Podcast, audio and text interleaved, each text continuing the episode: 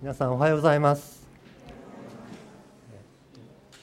山の辺の方でいつも礼拝していますけれども今日は久しぶりにあのこのメッセージということで来させていただいています。あの久しぶりで、えー、こういう形であったりまたあの初めてお会いする方もおられると思うんですけれどもよろしくお願いします。あの御言葉開く前にあのもう一度お祈りさせていただきたいと思います、えー、CPM 集会白馬に行かれている福野先生のことと、えー、安川先生のことを覚えて今もう少しお祈りさせていただきます。一緒に祈りましょう。ハレルヤ天のお父様感謝いたします、えー、福野先生が20年続けてこられている CPM 集会今日は白馬で持たれていると。この連日白馬で持っておられるその集会の上にあなたが豊かに望んでおられることと思いますが今日もあなたが豊かに油注いでくださり本当に祝福されたその御言葉が開かれる聖霊様の望まれる時となりますようにどうぞお願いいたします、えどうぞ体調も整えまた支えてくださって本当にあなたによって触れ触れられる方が今日もたくさん起こされますことをその場所に起こされますことをお願いいたします。また神様安川先生が今本当にこの日本に帰国するための最後の準備をされてお忙しいことであると思います。どうぞご家族3人のみんなさんが元気でその長い旅に出ることができるようにまたタンザニアのそのダルエスサラームの教会をお任せして来られる中で本当に教会やリーダーの方たちがそれを引き継ぎ守られていきますようにどうぞ祝福してくださいますことをお願いいたします、え先生が安川先生が2日の日に戻られた後のこの日本の滞在の時が本当に神様によって祝福されて休む時とまた分かち合う時と神様リフレッシュする時と持てますように導いてくださいますことをお願いいたします。今日の今のこの御言葉開く時あなたが豊かに祝福してくださいますように一人一人にとって御言葉が蓄えられる時となりますようにお願いいたします。感謝してイエス様の名前によりお委ねしてお祈りいたします。アーメン。感謝します。えっと木曜日から土曜日まで、えー柏のワンダフルフレンズのキャンプがあったんですね。子供のためのキャンプなんですが大人と子供一緒に30人ぐらいの人が行く教会で私もお手伝いで行かせていただきました。あのここにもあの行かれた方がおられますけれども本当に祝福された時だったなと思い返しています。あの救いの喜び100%ってこう案内にジュースの絵が100%って書いてあるものだったんですがあのメッセージが語られている時に本当に神様の御言葉彼らが受け取っているなその後の祈りの時にですねあのそんな風にまた感じました。また実際に明かしている小学生のお友達が本当にイエス様がこの後ろから一緒にいてくださるのが分かったって言っておられる方もいて本当にいいキャンプだったと思います、えー、キャンプ3日昨日夕方家に戻ったんですがそのまま戻ってきましたらなんか4日目みたいな雰囲気でですね私は勝手にいるんですけれどもあのメッセージの前にあのゲームが今日はないなとか思いながらあの立ってるんですけどね。はい。えー、そうですね。まあ御言葉をまず読みたいと思います「えー、使徒の働き」の8章の26節から、えー、40節までお読みしたいと思います。このところから本当に御言葉が私たちを励ましてくれるように願いながら見たいと思います。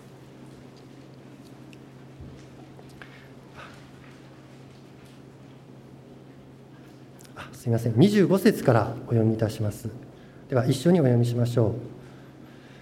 このようにして人たちは厳かに証しをしまた主の言葉を語って後エルサレムへの人につきサマリア人の多くの村でも福音を述べ伝えた。ところが主の使いがピリポに向かってこう言った。立って南へ行きエルサレムからガザに下る道に出なさい。このガザは今晴れ果てている。そこで彼は立って出かけた。するとそこにエチオピア人の女王神田家の高官で女王の財産全部を管理していた。カンガンのエチオピア人がいた。彼は礼拝のためエルサレムに登り今帰る途中であった。彼は馬車に乗って預言者イザヤの書を読んでいた。御霊がピリポに近寄ってあの馬車と一緒に行きなさいと言われた。そこでピリポが走って行くと預言者イザヤの書を読んでいるのが聞こえたのであなたは読んでいることが分かりますか？と言った。するとその人は導く人がなければどうして分かりましょう？と言った。そして馬車に乗って一緒に座るようにピリポに頼んだ。彼が読んでいた聖書の箇所にはこう書いてあった。ほふり場に引かれる子また黙々として毛を刈る者の前に立つ子羊のように彼は口を開かなかった。彼は癒しめられその裁きも取り上げられた。彼の時代のことを誰が話すことができようか。彼の命は地上から取り去られたのである。カンガンはピリポに向かって言った。預言者は誰についてこう言っているのですか？どうか教えてください。自分についてですか？それとも誰か他の人についてですか？ピリポは口を開きこの聖句から始めてイエスのことを彼に述べ伝えた。道を進んでいくうちに水のあるところに来たのでカンガンは言った。ご覧なさい。水があります。私がバプテスマを受けるのに何か差し支えがあるでしょうか？そして馬車を止めさせピリポもカンガンも水の中へ降りて行きピリポはカンガンにバプテスマを授けた。水から上がってきた時主の霊がピリポを連れ去られたのでカンガンはそれから後彼を見なかったが喜びながら帰っていった。それからピリポはアザドに現れそして福音を述べ伝えカイザリアに行った、はい、ありがとうございます。このところから神様に導かれて私たちが歩んでいけるようにそのようなことを一緒に分かち合っていきたいと思います、えー、私の母親がですねあのこの教会の車で15分20分ぐらいのところ割と近いところに住んでいるんですけれどもあの時々行きますけれども電話で、まあ、様子を伺うような話をすることがあるんですが先日ですねあの、まあ、お医者さんに行ってですねであの心臓のあの鼓動をチェックするその波波形を書くチェックをしたんだというんですね。で年は取っているんですがまあ割と元気ででも年のせいであちこち、まあ、傷んでいるというか弱っているのでよく病院に行ってっていうことなんですけれどもでその時に、まあ、以前ちょっと波形がもう一つ良くないような波形だったのがその行った日に、まあ、普通に戻っていたっていうんですね。それで母がそのお医者さんの前で「いや戻ってるわ。不思議ね。どうしてかしら」って何回もそういうことを言ってたらしいんですよ。そしたらお医者さんがですね思わずこう言ったそうです「いや治療していますから」って言ったんですね。で「あそうだったわ」って言ったって僕にこう電話で話するんですね。で何という会話をしているんだろうかと思ったんですが、まあ、そのお医者さんっていうのは実は私の幼なじみのお兄さんの人なんですね。あの幼なじみの友達は一緒に教会に行ったこともある友達で支え合って行ってよく遊んだんです。そのお兄ちゃんがそのお父さんの後を継いでやっているので私もその病院ってお医者さんのところによく行ったですね。ですのでその部屋の様子とか、まあ、変わってるかもしれないけども想像しながらまあよくそんな会話をしたもんだと思っていたんですが考えてみたら僕もですねあのあのいろんな人にお世話になってよくしていただいてもなんか当たり前のように過ごしてしまって後になってからああんなによくしてもらってたのにお礼も言わずに済ましてしまって当然のことのように過ごしてしまったって思うことが思い起こされて人のことを笑ってられないと思ったわけです。でもっと言いますとですね神様は私たちに本当に素晴らしい恵みをくださって日々守り支えてくださって導いてくださっているのにそういうことをそっちのけで自分が過ごしていることがどんなに多いことかとあの思わされます。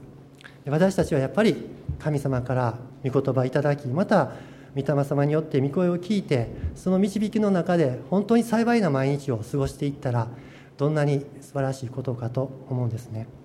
で今日この聖書の箇所なんですがここはピリポっていう人が神様から導かれてお声を聞いてそれに従って行動する。そしてそこの中で宣教の活動があり、えエチオピアというアフリカにある国の祝福につながっていくそういう出来事物語なんです。ここをもう一度皆さんでゆっくり追っていきたいと思うんですね。でこの使徒の働きの8章のところはですねサウロはステパノを殺すことに賛成していたというように、まあ、後のパウロこの書簡を聖書の書簡をいくつも書いたパウロが以前イエス様のことまたクリスチャンを迫害していた時のことなんです。ステパノという信仰者が迫害によって殉教します。でそれで、えー、教会に対するクリスチャンに対する迫害が大きい中でクリスチャンたちは散らされていくんですね。4節に書いてあるように散らされた人たちは御言葉を述べながら巡り歩いた。ピリポもサマリアという地方に行って伝道していたということなんです。迫害されて散らされていってでもそこでイエス様のことを述べ伝えていたことがあったんですけれどもそのサマリアで活動が一区切りした時にこの25節にありますようにこのようにして人たちは厳かに証しをしまた主の言葉を語って後エルサレムへの帰途につきサマリア人の多くの村でも福音を述べ伝えたであります、まあ、後から応援に来たペテロとヨハネ後からまサマリアに来たんですが、まあ、彼らはまたエルサレムに帰っていったと一区切りついたんですね。でところがこのピリポがピリポだけ別の行動に導かれるわけなんです。主の使いがピリポに向かって立って南へ行きエルサレムからガザに下る道に出なさい。というふうに言われたわけなんですね。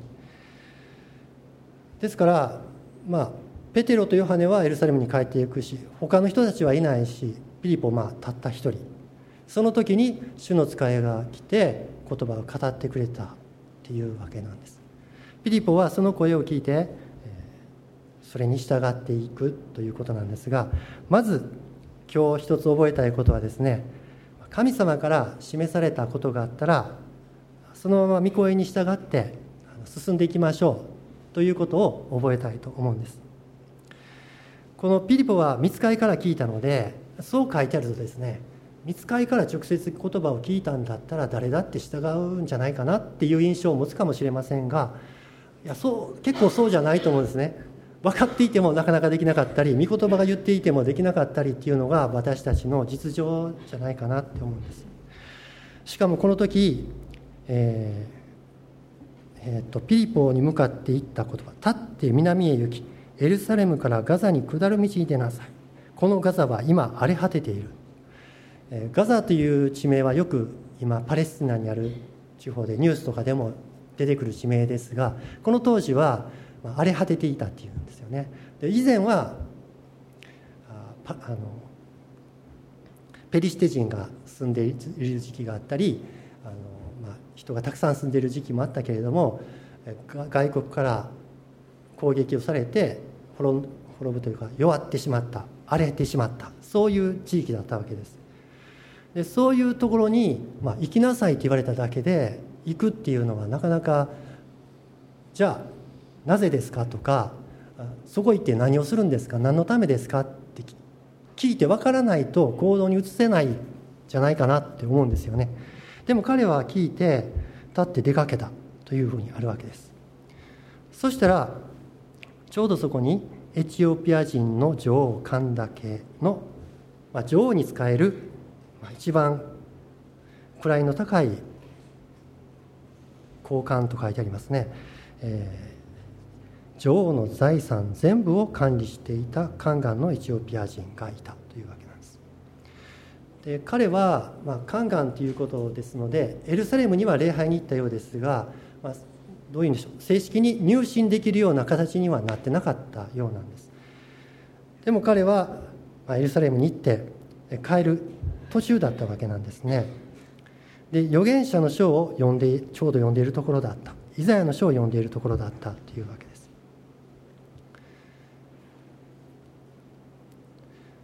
で御霊がって29節に書いてあります。御霊がピリポに近寄ってあの馬車と一緒に行きなさい。この時も、まあ、何をしなさいまではないわけなんですね。馬車進んでいる馬車があって馬車と一緒に行きなさいって言われただけなんですけれども彼はその御霊の声を聞いたら、まあ、一緒に行くようにって言われたらですね彼は走っていったって書いてあるわけです。馬車は馬が引いているから結構速いですよね。でそこに自分はこう歩いてきたわけなんですけれどもそしたら走らないと追いつかないわけなんです。で、まあ、まずですね私たちは神様から示されたらでそれがたとえ分からなくてもあるいはそれがまあ荒れた地でそこに行って何の意味があるのか分からないっていうことであっても私たちはそこに進んでいくということを選べたらこの次に展開する幸いを私たちも人生の中で受けていくことができるそのように思うわけです。私たちがこの御事御声を聞くというかこう神様から示されるということを確認するのは本当にこういう、まあ、一人でいる時に語ってくださってそれを聞くっていうことが結構あると思います。このように礼拝で集まって本当に主の臨在にの中でまたお互いに励まされている中でもたくさんあることだと思いますけれども私もですねあの聖書学校に入らせてもらって献身の道歩んだ方がいいのかそうじゃないのかあのよくわからない時にやっぱり祈りは家に帰って夜に寝る前に布団を引いてあるけどやっぱり祈ろうと思って布団の前に座って短く祈った。そういう時だったと思うんですね。先ほども証の中で自動車の中に乗っている時にお一人でおられた時に語られたことをがあった。それを確認したっていう証を聞くことができました。私たちもそうじゃないかと思うんですね。御言葉の中に小さなことに忠実であるものは大きなことにも忠実であると書いてあります。ルカによる福音書の16章の10節に小さいことに忠実な人は大きいことにも忠実であり小さいことに不忠実な人は大きいことにも不忠実です。ですので私たちが何かよくわからないそういう時にも確認してですね御声を確認して進んでいけるようになれたらと思います。で今日2番目に覚えたいことは導かれてそこにもし行くようにできたらですね次はこう従うっていうことから自分の主体性から行動をしていくようにしたいということなんですね。でこのピティポは行きなさいあのその馬車と一緒に行きなさいって言われた時に、まあ、そうするかしかなかったんですが、まあ、走ったわけですね。走っていった。で預言者イザヤの書を読んでいるのが聞こえたので聞こえてきた時にその時には御霊の声も見つかりの声もなかったんです。読まれている聖書の声が聞こえてきた時に彼は自分で判断したんですね。そして聞いてあげたんですあなたは読んでいることが分かりますか？ってその馬車の中の人に聞いてあげたわけです。すると馬車の中から導く人がなければどうして分かりましょう？まあ教えてほしいっていうことだったんですね。そして馬車に乗るようにこう招き入れられてピリポはその解説というかその聖書の言葉を意味を深く教えてあげることをしたわけです、えー、導かれて従っていったその後は自分の主体性を発揮する。また自分の賜物を使って自分からこう考えて行動していけるようになれたら素晴らしいと思います。ピリポは走っていきました。そして一緒に行ってあげて聞いてあげました。あのどうしてあげたらいいですか？みたいな感じですね。お店でこう「May I help you?」みたいな感じだと思うんですけれども。そして、えー、もう一つは具体的にそのカンガンが必要としている渇きに神様の答えが届くように自分ができることをして差し上げたということです。ピリポの場合は口を開きその読んでいたイザヤの書から初めてイエス様のことを彼に述べ伝えた。そしてまたそのカンガンはあのその水があるところに行くと言うわけですね。何か差し支えがあるでしょうか。私がバプテスマを受けるのに何か差し支えがあるでしょうか。っていう時に、えー、ピリポはバプテスマを授けてあげるわけですね。私たちも、まあ、それぞれに持ち味が違うと思うんですけれども、まあ、僕はなかなか鈍感っていうかこのキャンプにこの3日間行ってきた時もですね自分がこうなかなか動きの鈍いものだと今回も思いました。で講師で来られていたあの藤原先生はですね講師であるのにやっぱり子どものこといつも接しておられるということもあって、まあ、食事の時もですね小さい子どもがあのバイキング取るのをあの手こずってたらさっといて助けてあげてるんですね。僕はもう自分の分取って座ってたわけです。あやっぱり違うなとかですね。あのキャンプファイヤーの準備とか私はあのこれとこれとこれやったやってほしいって言われたらそれを、まあ、手伝うようにするんですけれども、まあ、心得ておられて、まあ、率先して、まあ、僕はどっちかというとどっちかというとというか、まあ、自分の教会の立場で言っているのになかなか動きが鈍いなと思ったんです。でもなんかだんだんそういうことも、心がけたりしていくうちにこ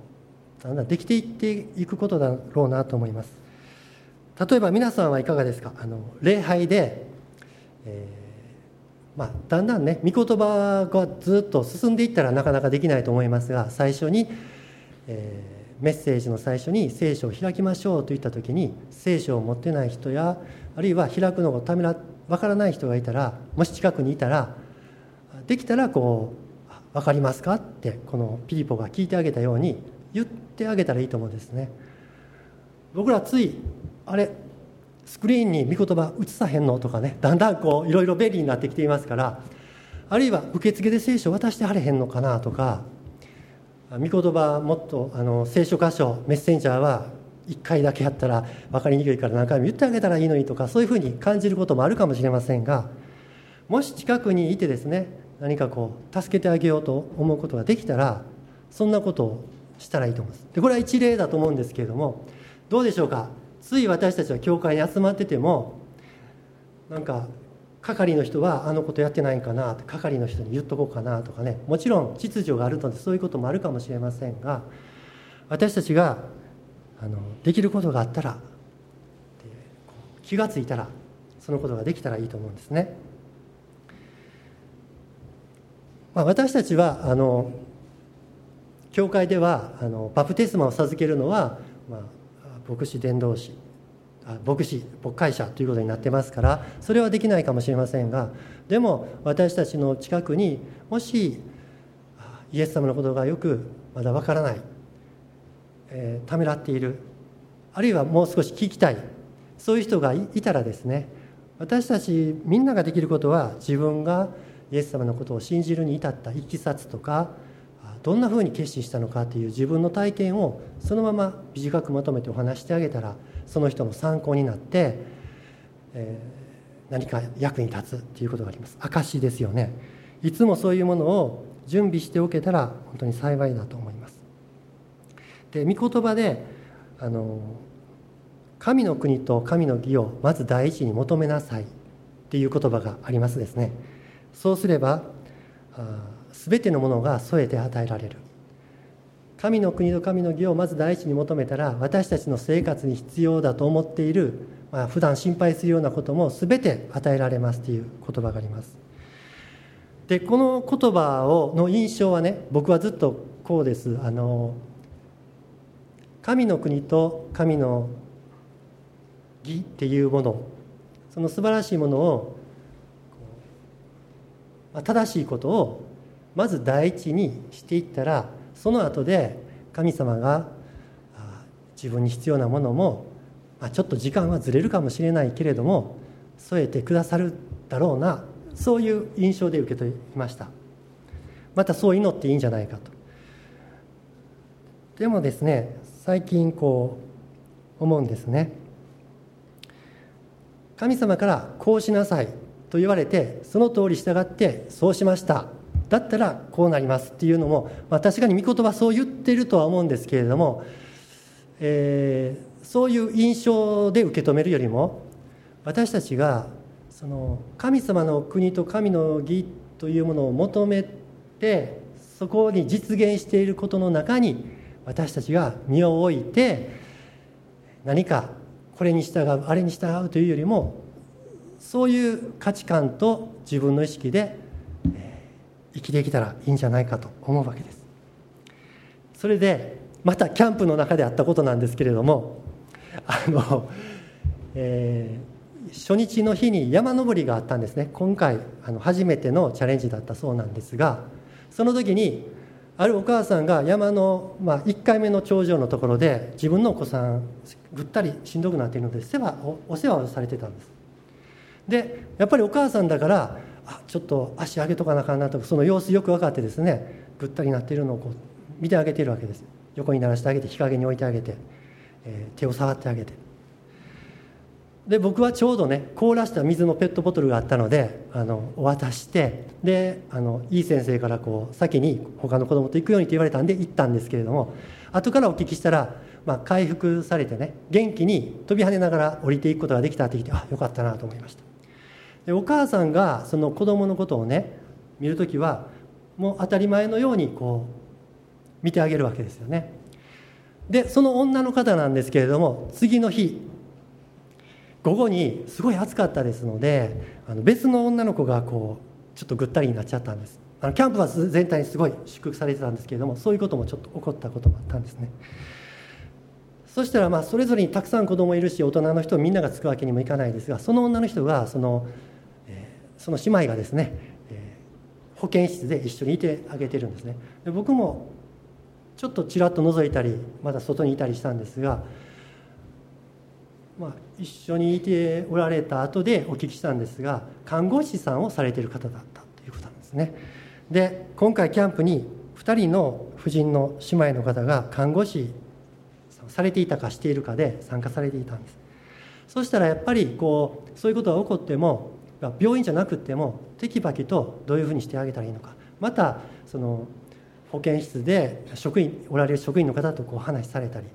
またその女の子に聞いてあげたりしているわけですね。そういうことが、まあ、普通になっているという言い方したらいいと思うんですね。で僕たちもこの神の国と神の義を求めるっていうことをなんかいつも何かこう構えて何かするっていうことではなしにこう普通にそのことができるようになっていってそのことをいつも体験することができるようになっていったら私たちは成長できて本当に素晴らしい神様の祝福の中を歩んでいけるんだと思うわけです。えーまあ、普通にっていう言葉があの以前と比べたら今は使い方が変わってきているっていうことを聞いたことがあります。日本語としてね。以前は普通って言ったら真ん中あたりで、まあ、良くも悪くもないっていうふうに僕は子供の時に思っていたんですが最近はうん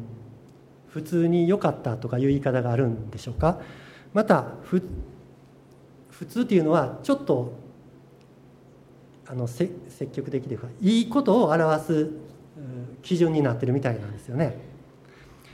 で神様が私たち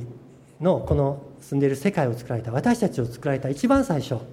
そのエデンの園があった時は神様は作られたものを見てよしよしとされた。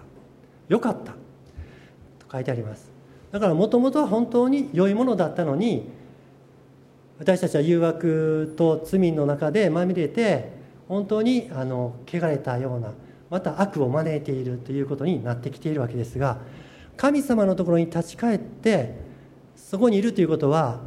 本当に素晴らしい奇跡を体験し救われたすごいことであると同時に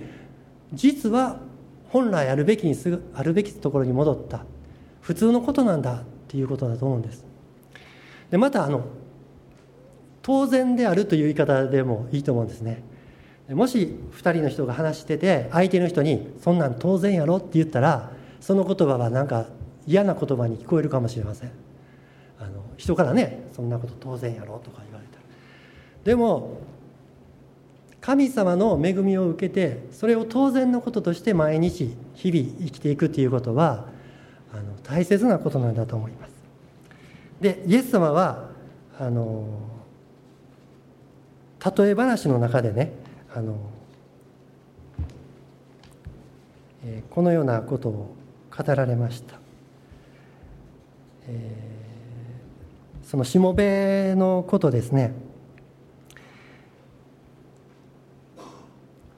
あのしもべが羊飼いのしもべがいて主人のところにあの帰ってきたと。でその時に、えー、その主人はこう言うでしょうか。さあここに来て食事をしなさいとしもべに言うでしょうか。いやむしろですね、えー、主人は私の食事を食事の用意をし帯を締めて私の食事が済むまで給仕をしなさい。後で自分の食事をしなさいと言わないでしょうか。っていう、まあ、ちょっと厳しいような感じの言葉です。でしもべが言いつけられたことをしたからといってそのしもべに感謝するでしょうか。むしろあなた方もその通りです。自分に言いつけられたことを見なしてしまったら私たちは役に立たないしもべです。なすべきことをしただけです。と言いなさい。まあそういうことがあります。でこれは私たちがもしやるべきことがあってそれをしたなら、まあ、やるべきことをしただけです。当然したことをするべきことをしただけですって言えるようになりましょうという勧めなんですけれども私たちが本当に神様の国神様の義がこう実現している世界の中でそれを体験するということは自分をその中において実際にその行動をしていくということですね。そのように進んでいけたら幸いだと思います、はい、私たちが何かこの神様の素晴らしい恵み本当に感動的なことではあるんですけれどもでもそのことをいつも自然な形で、えー、まあ、自分の身についている板についているそんなふうに進んでいけたら素晴らしいと思うんですね。えー、神様は私たちに、この思いも与えてくださいます。ピリピ書の2章の1314にあるように私たちに志を立てさせて導いてくださるわけですね。その言葉をお読みしてみますけれども神は御心のままにあなた方のうちに働いて志を立てさせことを行わせてくださるのです。すべてのことをつぶやかずに疑わずに行いなさい。このピリポが実際にこの行動をできたように私たちも行動神様から導かれたことを実際にやっていくことができるようになっていきたいものと思います。そして喜んでそのことができていくように。そのためにはあの一つのね決心をしていくことが大事だと思うんです。その時が来たら言葉を聞いた時には私たちもそのように決心したらいいできたらいいかなっていうふうに心備えしておくということも大事かもしれませんがむしろですね先に私たちがそういう時が来たなら私はいつもそのように動けるようにしておきますっていう決心をしておけたら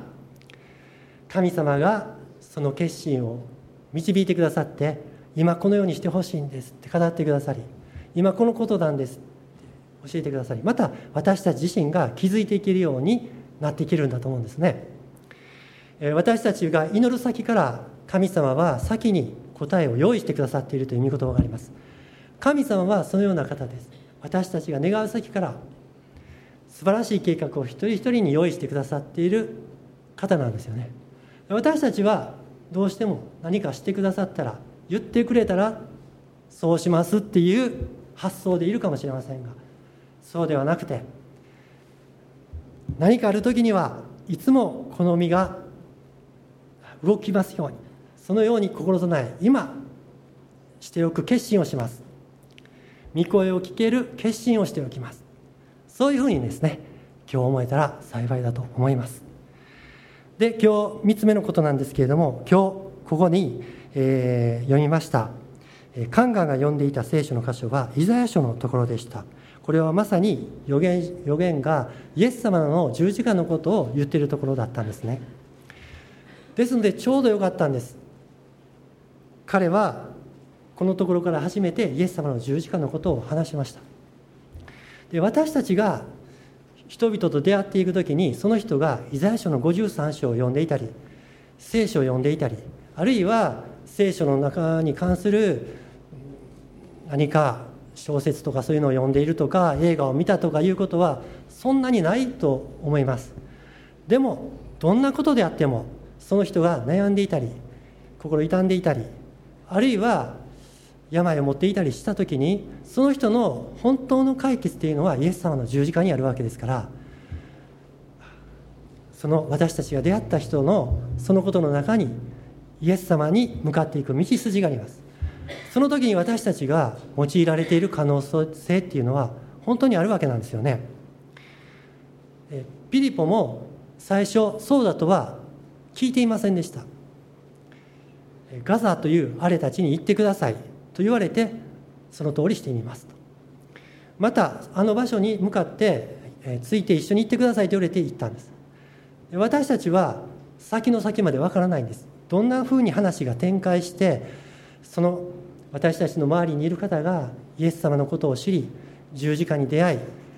本当の救いを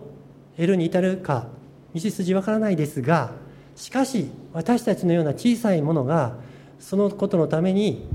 持ち運ばれているっていうことはあるわけなんですね。その時私たちは決して神様から無理やり引っ張られていくんじゃないんです。そこに行ってもらえませんか？という言葉を聞きまた私たちの側でもあ今このことをしてあげようというふうに思ってする。そのことの導かれた歩みの中で起こっていくんじゃないでしょうか。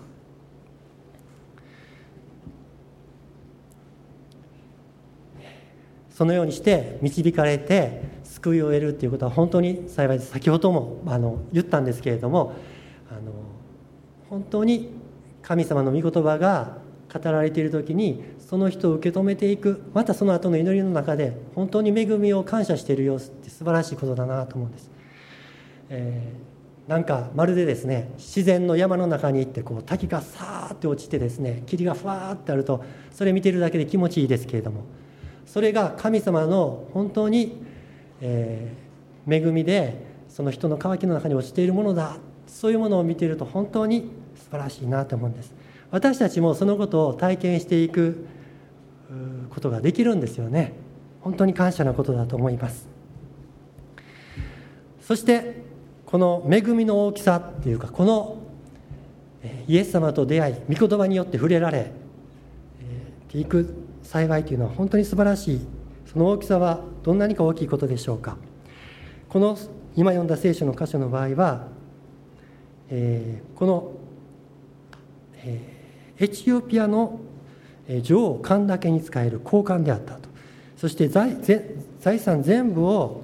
管理している人だったということであります、えー、エチオピアという国のことをまたアフリカというあの大陸のことを、まあ、子供の時に、まあ、学校で習ったりしたわけですけれども、えー、大きな砂漠の国かなとかあの砂漠のところかなとか思いますがエチオピアという国については、まあ、キリスト教の国であるというふうに、まあ、学校でも習ったことがあったんですね。えーとまあ、聖書の舞台はイスラエルとかあのまたエジプトもありますけれどもそのエジプトの南の国のもう一つ南あたりがエチオピアという国です、えー、アフリカの大陸の一番東の端にあります。紅海にも面しているしまたインド洋にも面している国ですね。そしてその下がケニアでその下がタンザニアたそうです。でですねそのエチオピアの国が、まあ、アフリカの中で数少ないあのキリスト教国としてずっと続いている。そしてあの、まあ、きっと影響力も持っているんだと思うんですね。あの、まあ、マラソンの選手が多い国っていうこともあのすごい優秀だということもありますけれどもその一つの国そこがキリスト教国になっていく大きな役割を果たしているだろうなって聖書にこのようにわざわざ書いてあるのはきっとそういうことじゃないかなと思わされるわけです。ピリポはあの、まあ、弟子のピリポではなくて、えー、っとこの使徒の働きの6章のところに出てくるピリポであるということなんですけれども、まあ、彼は弟子のピリポではなくてあの、まあ、食事とかそういうことのことで揉め事が起こった時に弟子以外に弟子たち以外に執事のような7人を選ぶその時にですねえー、知恵と御霊に満ちた評判の良い人たち7人を選びなさいと言われて選ばれた人たちの一人だったんですねステパノの次に書かれている2人目のステパノおよびピリポと書いてあるピリポですですから彼は必ずしもイエス様の弟子という十二弟子ではなかった、まあ、執事ではあったけれども、まあ、信徒の立場というけですね。でも伝道者の活動をしました。で一人でいる時に導かれていきました。ですので私たちもこの礼拝の中で本当に神様の臨在に触れてそして恵まれてまたお互いに交わりを持っていきたいですけれども大方私たちが家族の中にいたりまた職場に行ったりお友達の中にいる時にはクリスチャン一人そして、えー、全然違う価値観。そういうところにいることが多いと思います。でもそんな中でですねその一人の人がクリスチャンの人が用いられるんだということを覚えてそしてそれはどんなふうに展開するのか神様のなされることが国国全体に影響を及ぼすようなことであるかもしれないと思っていけたら幸いだと思います。私たちの場合はどうでしょうか？この日本の国に果たしてどれだけの影響力があるのかなかなかイメージはできないです。でも私たちはもっと大きなものを見ています。私たちは救われてやがて天の御国に入る約束をいただいていてそこのものを受け継ぐものでなんですね。女王神岳の全財産を管理していたとありますけれども私たちは天国を受け継ぐものなんです。御国に入るものなんですね。そのような影響力を私たちの周りに及ぼすことができるんだ。そのように信じてですね歩んでいけたら幸いだと思います。私たちは一人一人個人的な祈りの中から家族の中に救いが及ぶ一人です。主イエスを信じなさい。そうすればあなたもあなたの家族も救われます。その御言葉がありますしアブラハムの場合は彼が自分が祝福を受けるという神様からの約束を受けましたけれども同時に自分の家族また自分から出てくる民族が祝福される。またその民族によって全ての国々が祝福を受けるという約束を受けました。私たちもそのような計画の中にどのようなことか分かりませんけれどもあるかもしれないと思ってですねそういう歩み方をしたいと思います。最後にですねあの皆さんもお聞きになった方本を読まれた方多いかもしれませんがあの福島第一バプテスト教会の佐藤明先生の講演を先日聞いたんですね。その時にあのこんな話を聞きました、え、地震が起こった時はその福島にはおられなくって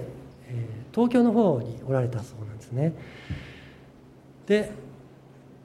えー、思ったそうです。もう一旦一度は戻ってそして何人かいる人たち集まっていただいて教会を解散する手続きをしてそれぞれに避難していただこうと。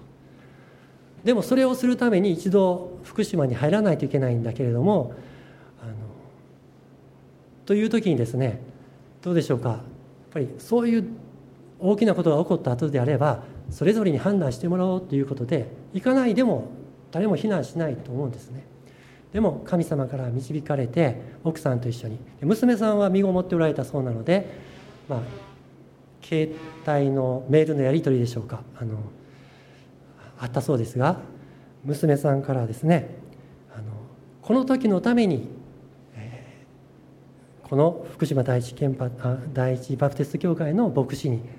お父さんはなってたのかもしれないという声をかけられまた先生ご自身もエステル記のですね。エステルは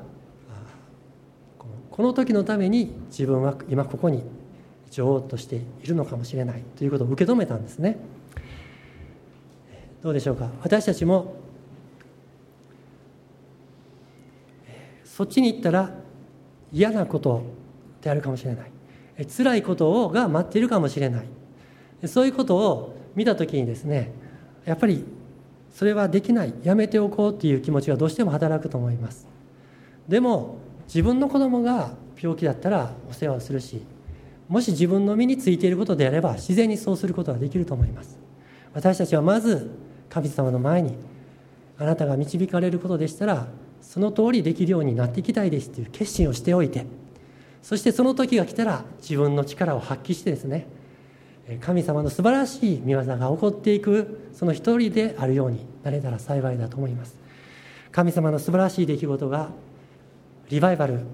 あるいは国が変えられていくことまたこの教会が主に用いられていくことたくさんの実際に予定されていることもお聞きしていますしまたまだ聞いていない素晴らしいことがきっとあると思います。そこに向かって私たちが備えていけたら幸いだと思います。ではお祈りさせていただきます。ハレルヤ天のお父様感謝いたします。あなたが私たち一人一人をその滅びの中から救い出して導いてくださって今神様の子供として歩ませてくださっている幸いを感謝いたします。あなたは本当にこの小さなものに目を留めて御国を受け継ぐことのできる神様の子供としてくださいましたけれどもまたさらに私たちが生きているこの地上での毎日の生活も主を豊かなものに導いてくださっている幸いを感謝します。どうぞそのことが神様の恵みを受けることが何か本当に苦労して受けるというようなことではなしに日々毎日あなたの恵みの中で生きていくその体験を進めていくことができるように今日も導いてください。私たちの側で備えることは決して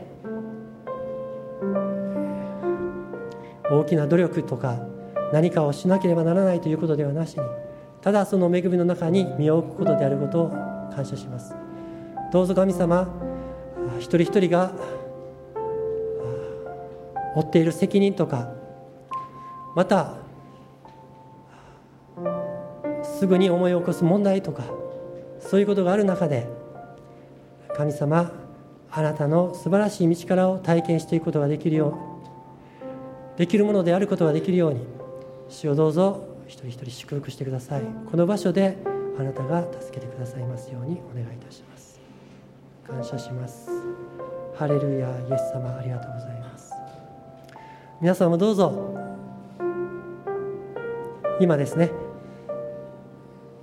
本当に小さな一言であっても神様の前に心からこのようなものですと語る言葉このようにしたいですと願う祈りは神様が聞いてくださって導いてくださいますからその告白をしましょう。決心をしましょう。ハレルヤ主を感謝します。どうぞ皆さんあのその祈りをしながら主の導きに向かうつもりでですね今どうぞ立ち上がってくださって賛美賛美しまた祈る時持ちましょう。ハレルヤ、主感謝します。ハレルヤ、イエス。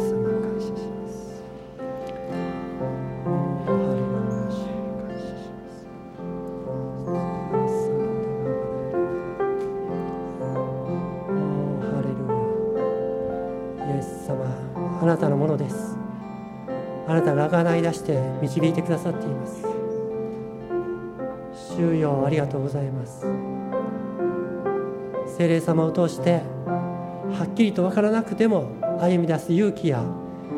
またその行動に一歩踏み出していく力を主はくださっていることを信じます。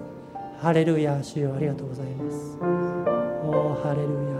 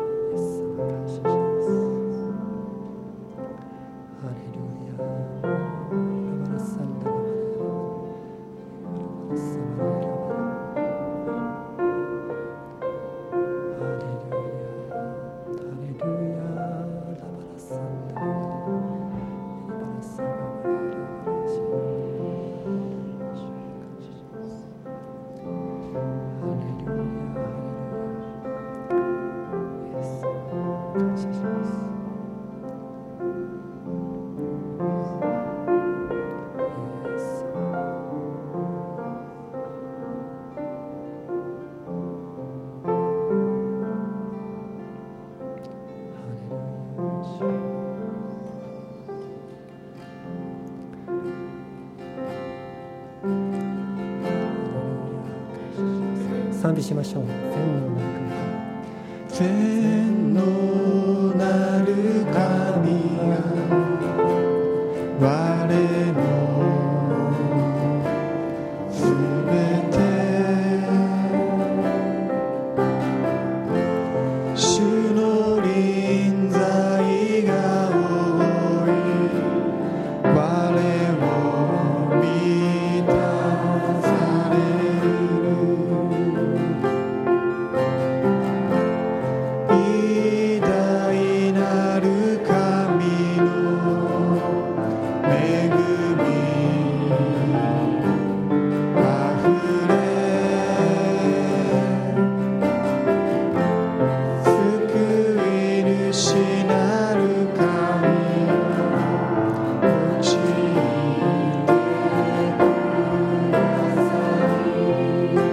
ど全能なる。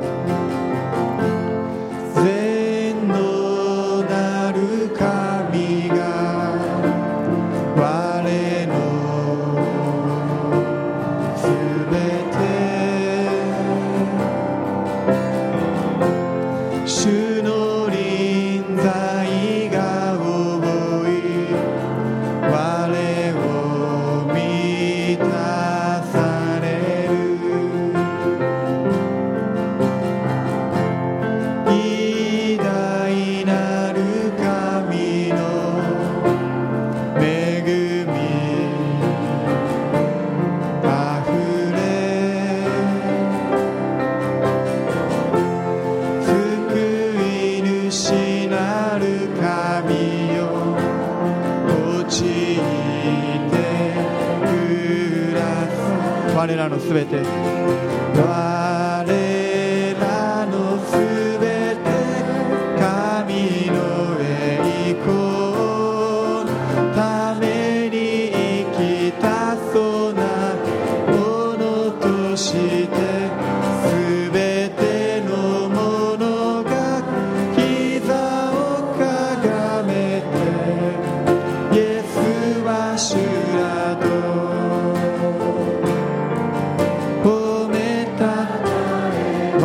Święty.